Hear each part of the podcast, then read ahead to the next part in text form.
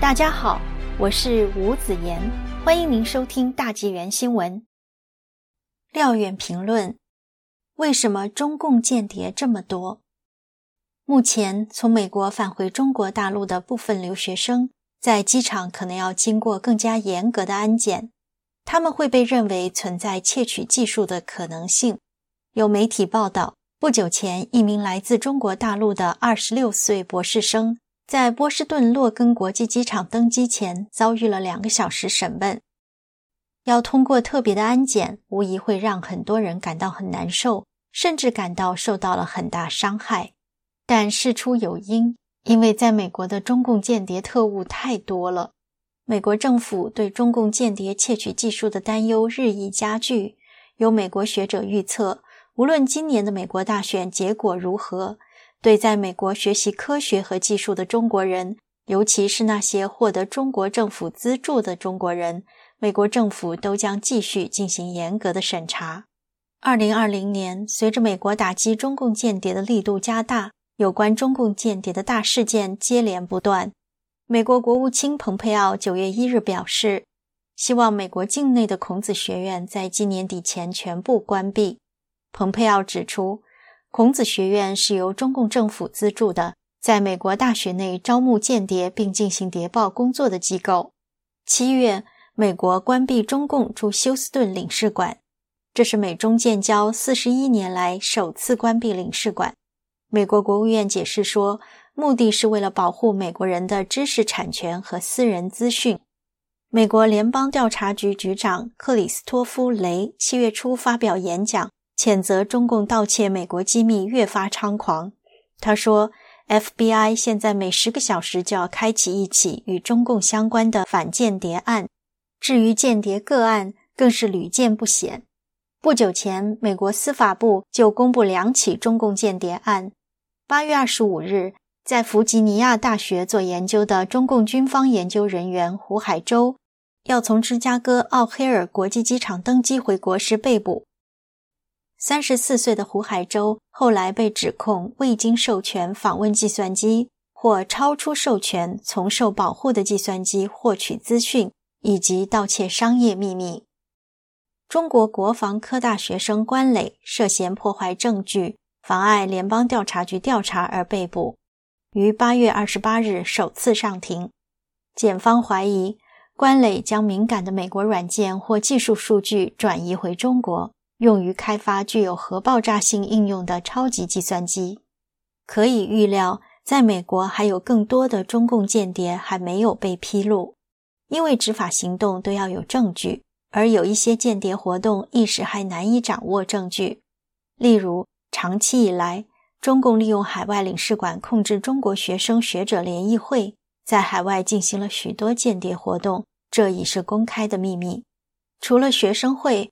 美国的一些工会组织、妇女组织、教会、商会、侨联、媒体也已经被中共深深渗透、控制，执行中共的任务。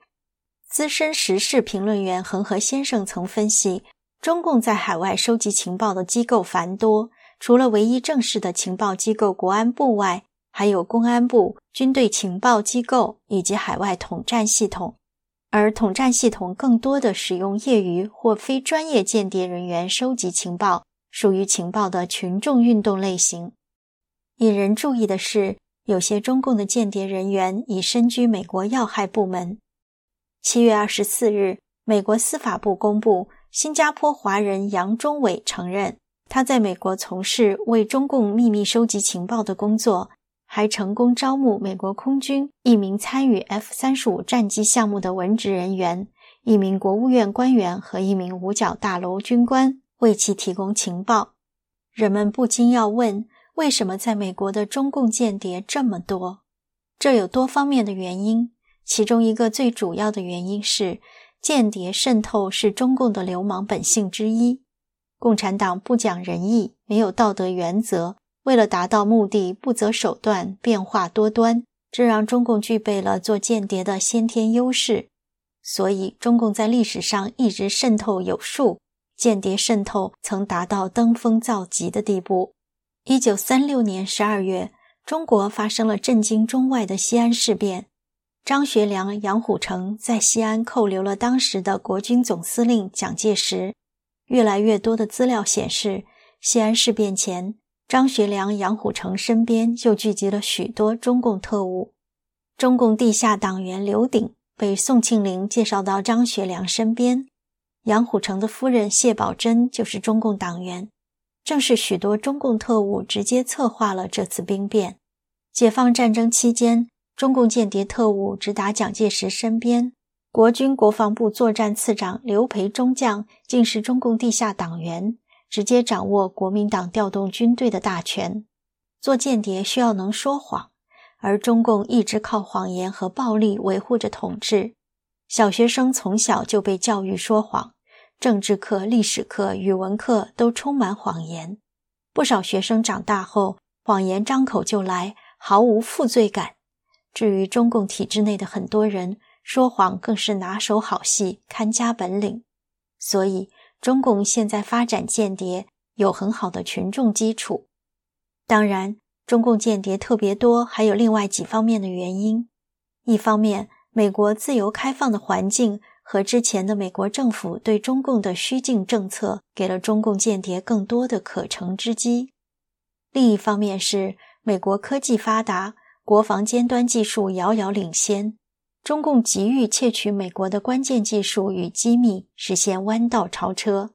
还有另一方面的原因是，美国作为自由世界的灯塔，肩负着世界警察的天赋使命。中共欲取代美国称霸全球，一直把美国作为渗透和颠覆的主要目标。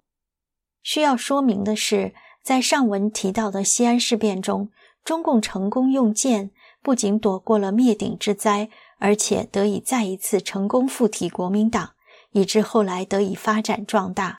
但是此一时彼一时，中共如今已到了日暮途穷的境地，摇摇欲坠。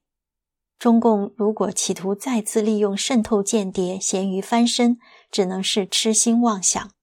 在中共的许多文艺作品中，都把间谍特务描绘成英雄，有光辉炫目的形象。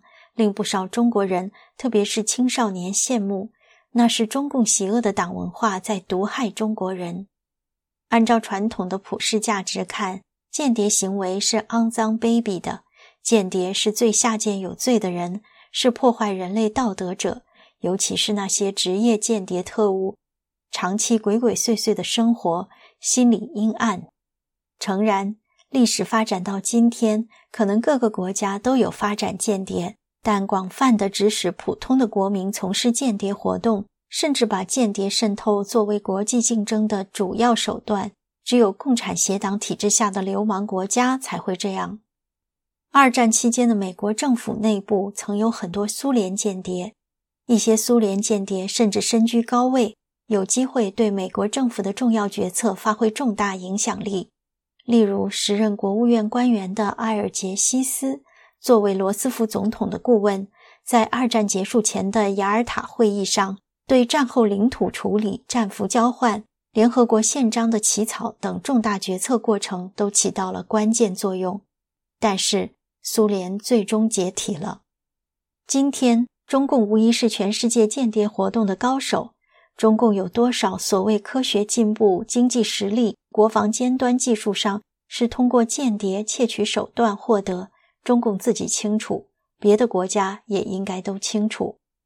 但是，共产党反人性、反天理，神已安排了最后解体中共。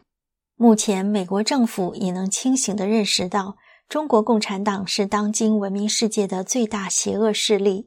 越来越多的世人都看清中共的流氓本性，全世界围剿中共的正义力量正不断壮大，这是天灭中共在人间的体现。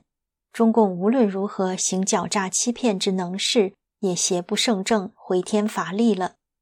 也因此，希望还在被中共操控利用、为中共做间谍者，冷静三思，尽快远离中共，顺天成地，重德向善，一个人才能幸福安康，一个国家才能繁荣富强。